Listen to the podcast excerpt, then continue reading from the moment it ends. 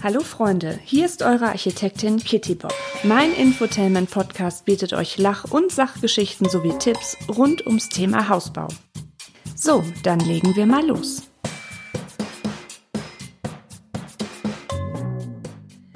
Liebe Hausbaufreunde, herzlich willkommen zu meinem Bau-Infotainment Podcast.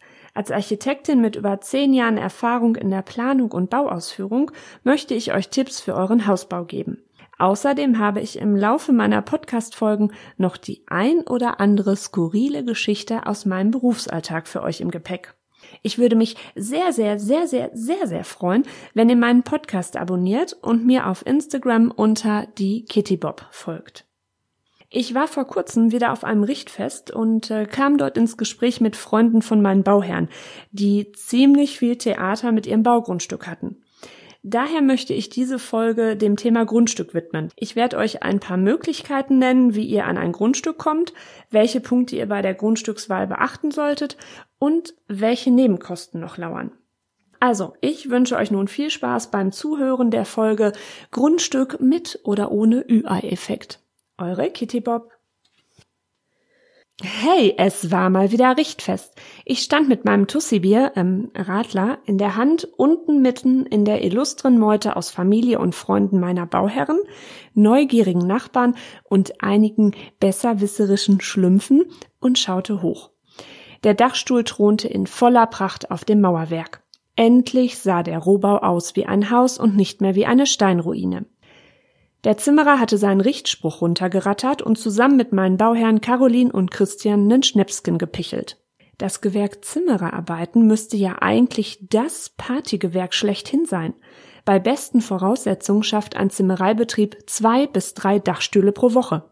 Respekt. Die Gläser wurden dann ganz nach Bautradition auf den Boden geworfen, wo sie zerschellten. Das war auch gut so. Wären sie nämlich heile geblieben, hätte das Unglück gebracht und die heutige Zeit mit pervers hohen Baukosten und einer chronisch überarbeiteten, von Nachwuchssorgen geplagten Handwerkerschaft ist für Bauherren und Architekten schon Unglück genug. Ich beobachtete, wie meine Bauherren ängstlich das Gerüst heruntereierten und endlich wieder etwas Farbe ins Gesicht bekamen, als sie sicheren Boden unter den Füßen hatten. Sie steuerten zusammen mit einem befreundeten Paar freudestrahlend auf mich zu. Ach, wir freuen uns ja so, dass bisher alles so gut geklappt hat, sagte Christian mit einem breiten Grinsen im Gesicht. Ich erwiderte ebenfalls grinsend, ja, noch steht ja alles. Christian stellte mir Tom und Greta vor, die das Abenteuer Hausbau frisch hinter sich hatten. Die beiden können dir Geschichten erzählen. Vor allem, was deren Grundstück angeht. Oho, ja dann schießt mal los, ich bin ganz Ohr. Tom begann ihre Grundstück-Odyssee zu erzählen. Sie waren gefühlt ewig auf der Suche nach dem passenden Grundstück. Dann hatten sie endlich ein freies Grundstück am Rande eines bestehenden Baugebietes gefunden und das auch noch zu einem wahren Schnäppchenpreis. Und da sie noch mehr sparen wollten, beauftragten sie einen Architekten nur für den Entwurf und die Bauantragsunterlagen, also weder für die Grundlagenermittlung noch für die Bauleitung. Tja, und das wurde ihnen dann letztendlich zum Verhängnis. Sie hatten sich nämlich nicht ausreichend über ihr Grundstück informiert. Während der Baumaßnahme stellte sich raus, dass der Straßenkanal für Regen- und Schmutzwasser so weit weg lag, beziehungsweise das Grundstück so ungünstig lag, so dass die Anschlusshöhen mit berücksichtigten Gefälle der Grundleitung einfach nicht zu den geplanten Fertighöhen des Neubaus passten.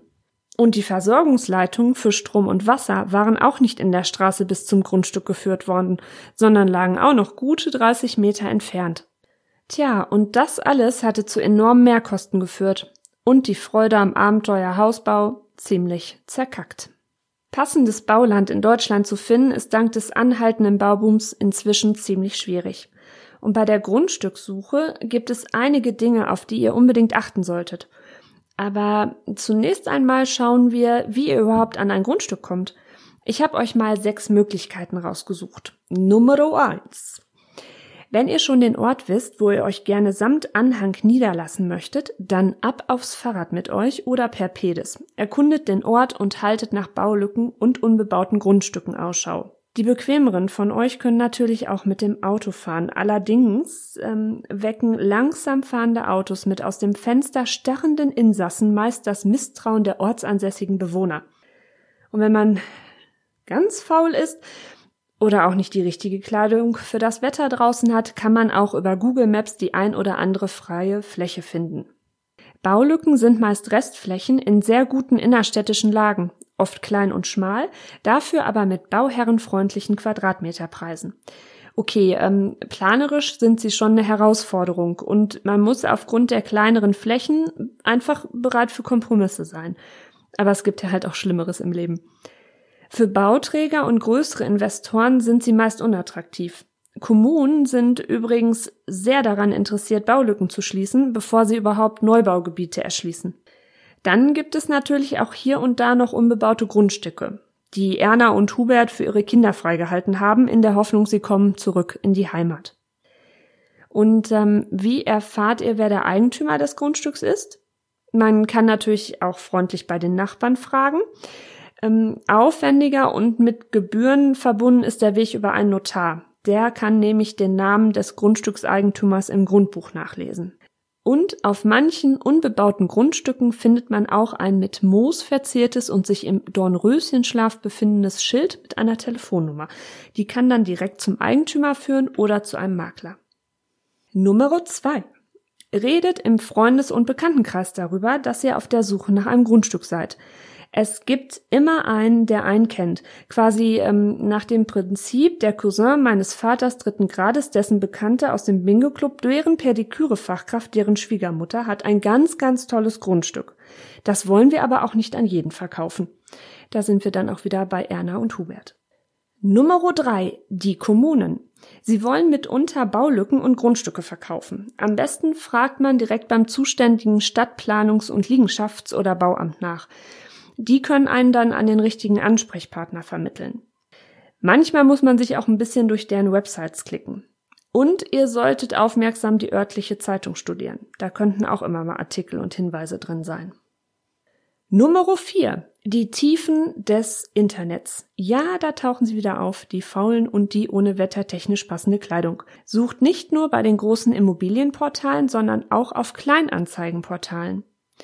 Ähm, Stichwörter zum Googlen sind zum Beispiel Bauland, Baulandkataster, Baulückenkataster, Baulückenbebauung.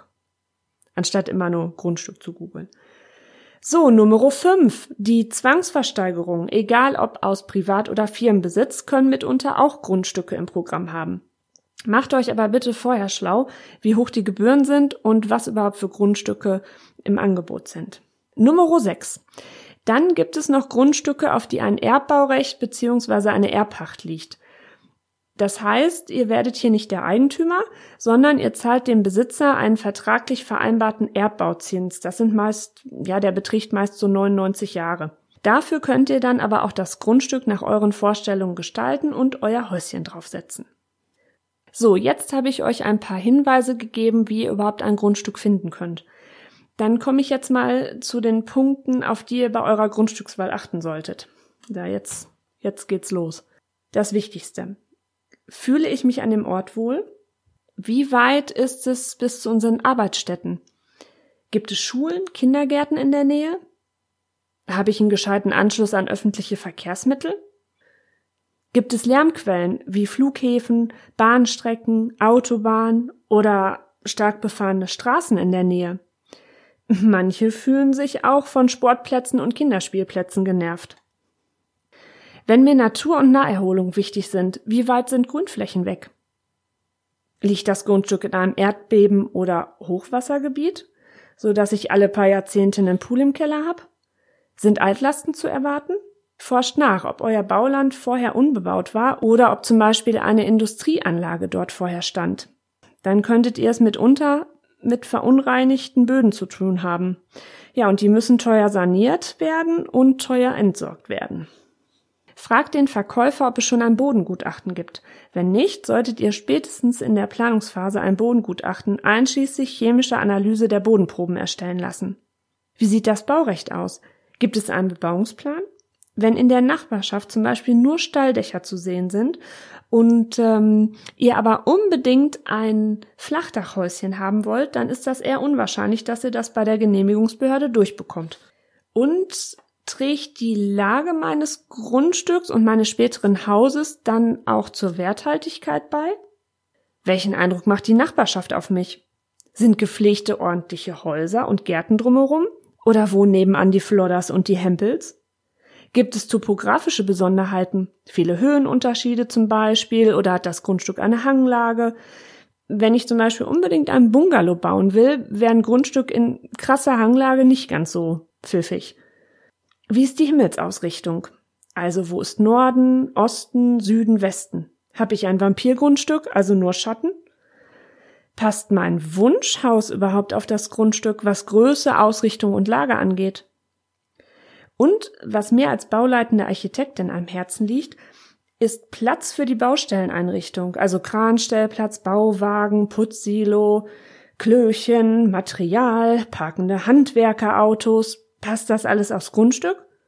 Oder muss ich einen Teil der Straße dafür sogar sperren? Oder bei Erna und Hubert nebenan freundlich fragen, ob ich bei denen ein bisschen was draufpacken kann auf deren Grundstück. Ein Haus bestellt man ja schließlich nicht einfach bei Zalando und pustet es dann auf.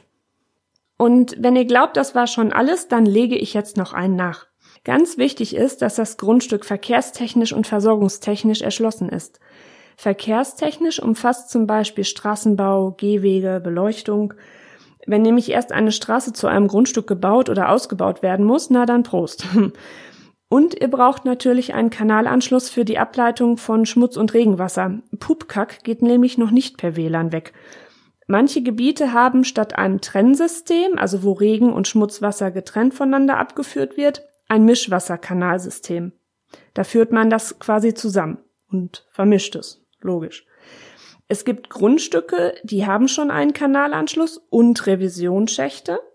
Andere haben nur einen Kanalanschlussstutzen auf dem Grundstück und da müssen die Revisionsschächte halt noch im Rahmen der Erd- und Entwässerungsarbeiten auf eure Kosten gesetzt werden.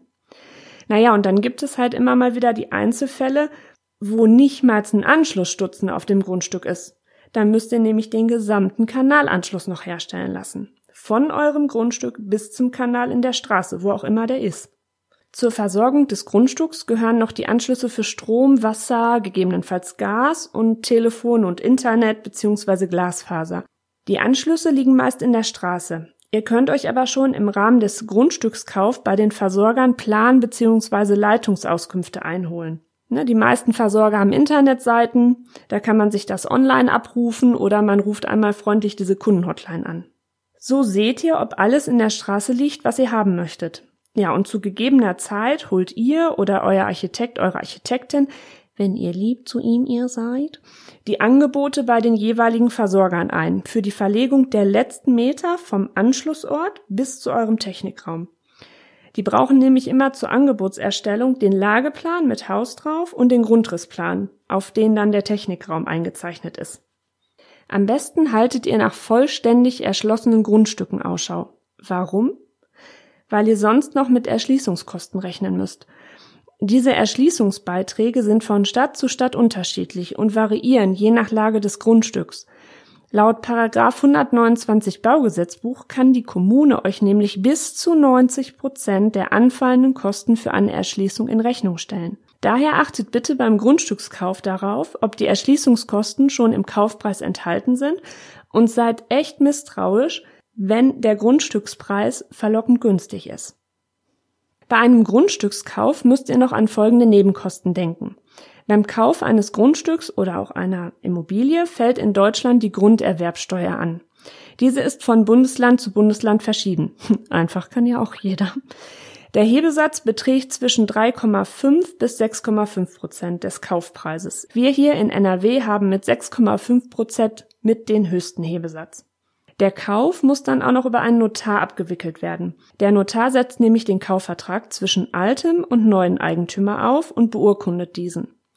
Danach veranlasst der Notar, dass der neue Eigentümer ins Grundbuch eingetragen wird. So entstehen also noch Notar- und Grundbuchkosten.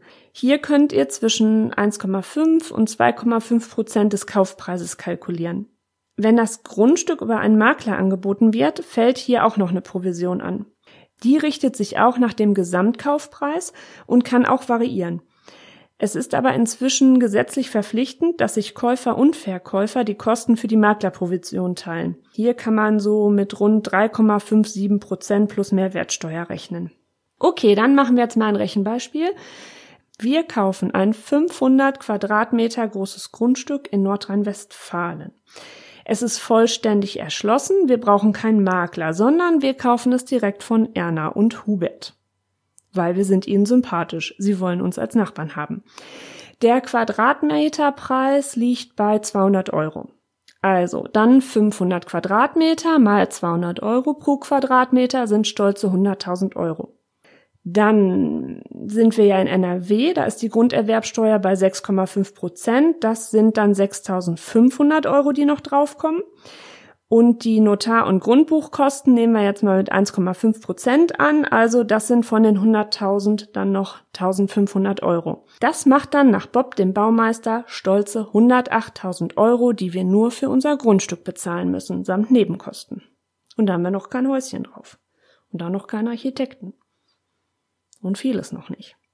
Ja, wahrscheinlich raucht euch nun vor lauter Hinweisen der Kopf. Macht euch aber bitte nicht verrückt. Selbst bei größter Sorgfalt besteht bei allem im Leben noch ein Restrisiko, auch beim Thema Grundstück.